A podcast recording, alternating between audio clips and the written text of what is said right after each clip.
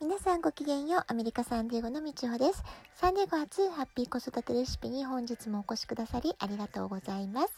みんな違ってみんないい。ママが笑顔なら子供も笑顔。子育てで悩んでることの解決のヒントが聞けてほっとする。子育てがちょっと楽しく思えてきた。聞いてくださっているあなたが少しでもそんな気持ちになってくれたら嬉しいなと思いながら毎日配信をしております。さて、3回シリーズで外遊びは生きる力を育てるということをお話ししてまいりました。今日はね、3回目ということで、えー、昨日、おとといお話しした心、体の部分の他に今日は技の部分ということでね心技体の技の部分についてお話をしていきます子どもたちのスキル能力知性というものが外遊びでどんな風に育っていくのかそういう話をしていきたいと思っていますまずね、えー、技の部分で言うと、えー、外遊びのメリット4点ほどあるんですけれどもその一番最初が集中力を高めるってことです。外遊びは子どもの集中力を高める効果があるということでも知られてるんですね。大人でもそうだと思いますけれども都会の喧騒にいる喧騒の中にいる時あるいはね日常生活のバタバタ慌ただしい中にいる時っていうのは感情も思考も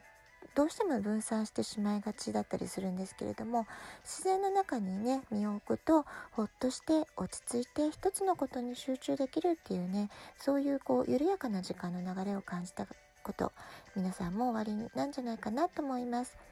自然の緩やかな時間の流れに沿って物事をじっくり観察するスペースがあるってことは、えー、子どもたちにとっても自分が疑問に思ったことにまっすぐに集中することができるってことにつながるんですね。はい、1番目のポイントは集中力を高めることができるってことでした。で、2番目なんですけれども、管理能力を高めることができるってことで、まあ、ここのポイントがね、すごく大きいんですけれども、まあ、いろんなスキルを磨いていくことができるんですね外遊びの中で。でどういうことかというと子どもたちだけで自分たちの遊びを展開していくっていうのをねいろんなスキルが必要とされていくわけなんです。ですのでまあ遊べば遊ぶほど子どもたちのいろんなスキル能力が磨かれてくるってことで管理能力を高めるメリットっていうふうに言えると思います。例えば日本語のことわざでね可愛い子には旅をさせようっていう風な言葉がありますよね。子供たちにあえて困難や試練に立ち向かわせるっていうのも大きな愛情だったりします、まあ、もちろん安全面はね大人がちゃんと、えー、見てあげなきゃいけない部分はありますけれども子供たちだけで大人が制限しない外遊びをするっていうことはですね。小さな社会の中で自分たちだけのオリジナルの遊びを作り出したりとかあるいは、えー、子どもたち同士で関わり合う中でいろいろ対人関係のね喧嘩になったりトラブルになったりってことも発生すると思いますけれどもその問題を自分たちで大人が介入しないでどうやって解決していくのかそのプロセスがとても大切なんですね。その中でスキルを伸ばしていくことができるんだと思います。じゃあどんなスキルを伸ばしていくことができるかというとですねどんな時間半分でどんなルールで遊ぶかを考える時には計画性っていうものを、えー、身につけていかなくてはいけませんしみんながいろんな意見を言って、まあ、好き勝手やっちゃうと一緒にねルール決めをして遊べないわけですから、え、どの意見を優先的に採用していくのかっていうのを決める時には優先順位を見極める判断力みたいなものが必要になってくるわけです。それをこそれから先ほども言いましたけれどもルールを守らないメンバーがいたりとか喧嘩になってしまったりでそういうトラブルが発生した時にどうそれを収めていくのかっていうね問題解決能力もおのずと磨かれていくわけです。みんなの気持ちを聞いてえー、行こうよとかいうねそういう共感のスキルも学ぶかもしれません。それから、えー、たくさんの子どもたちで遊んでる場合はたくさん大勢のメンバーをどんな風にまとめるのかっていう、まあ、そういったところでコミュニケーションスキルが必要であったりとかネゴシエートする交渉するする力が必要であったりとかあるいはみんなをまとめるリーダーシップという能力が必要だったりとかね、まあ、いろんなスキル能力が必要になってくるわけなんですけれども、まあ、こうしたことを遊びの中で子どもたちは学んでいくことができるんですね。まあ、そういった利点があります。それから3番目ですけれどもリスクを取ることを学ぶ。まあ、こういったことを学んでいきますね最近では子どもの安全が何事にも優先されるあまり子どもたちがリスクを取るっていうそういう体験そのものがね、えー、減ってきてると思いますでもリスクを取るってことは子どもたちが人間として大きく成長していく上で実はとても大切なこと重要なことだったりもするんですね。例えば木登りなんかも、危ない危ないもうそんなのやめなさいっていう前にですねやっぱり木を掴んだ時の感触、えもしここから落ちたらどうしようと思うねそのリスクを自分の感覚として感じる体験であったりとか、まあ、ちょっと落っこちた時に痛いと感じることであったりとかあるいは一生懸命高い木に登ってやり遂げた後に、えー、見える景色がどうだったかとかね、えー、こんな景色になるんだってね気持ちよく感じたりとかね、まあ、そういった経験を危ないからダメの一言で奪っていいのかってことを私たち大人は考えなきゃいけないってことなんですね。もちろん安全管理っていうのは見守りも必要ですし気をつけていかなくてはいけませんけれども木から落ちたら怖いっていう感覚は子ども自身が体感しながらでしか得ることができないそういう体験なんですね。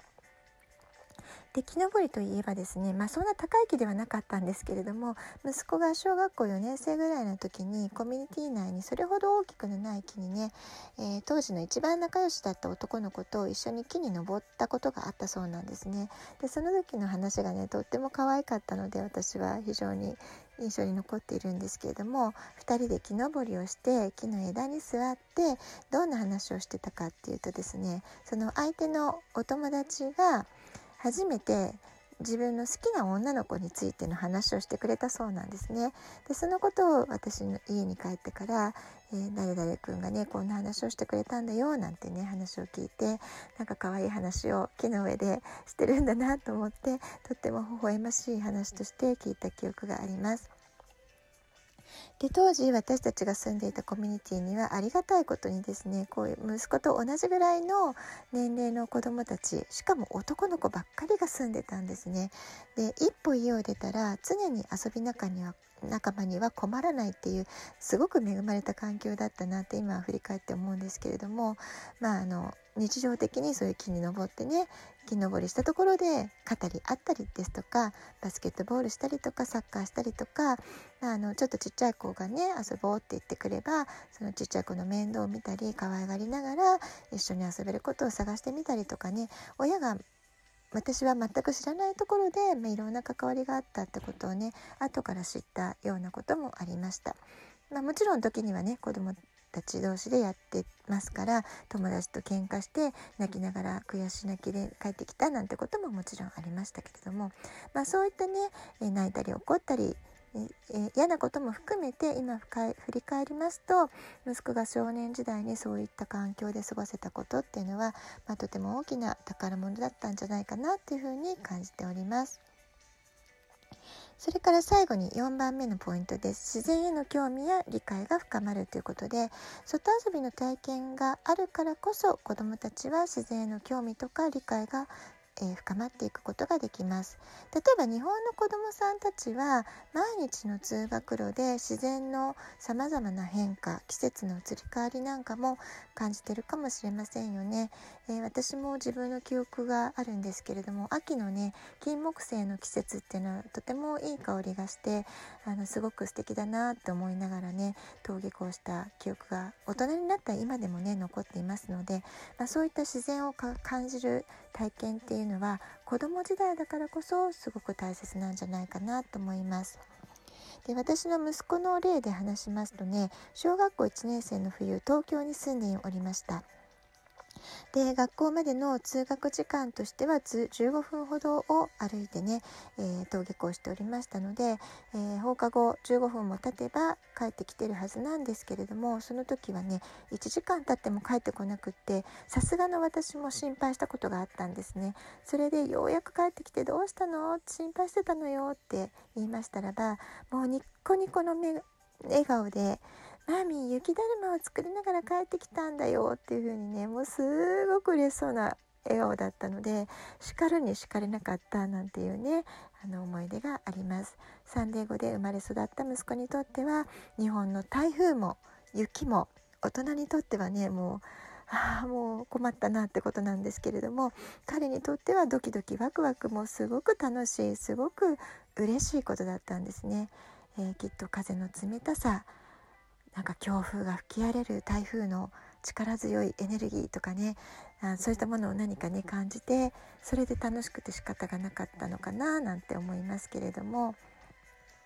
まあ、そんな風に子どもにとっては大人が感じることと全く違うね感覚で自然を楽しんでたりしますので雪の上を歩くとどんな感覚がしてどんな音がするのかなとか植物はどんな風に成長するのかなとか土を触ると、えー、なんかこんな暖かく感じるのは何でとかね、えー、外に遊んで自然に触れてると子どもたちにはこのようにさまざまな疑問が浮かんでくるわけです。幼い時子供時代に自然の中にいて生き物の動きや季節の変化を体感する観察することができる体験っていうのは子供たちの好奇心や興味の種を育てていくんですね。でこうした外遊びの体験が実は数学科学生き物植物季節時間天気などあらゆる分野の基礎学習となっていってるのではないでしょうか。はい、外遊びでの素晴らしさ3回にわたってお伝えしてきました。自然の中で子供らしく過ごす子供の時間をぜひ大切にしてほしいなと思います。はい、今日はちょっと時間が押してしまったので今日はこの辺でおしまいです。今日も素敵なお時間をお過ごしください。ごきげんようみちおでした。さようなら。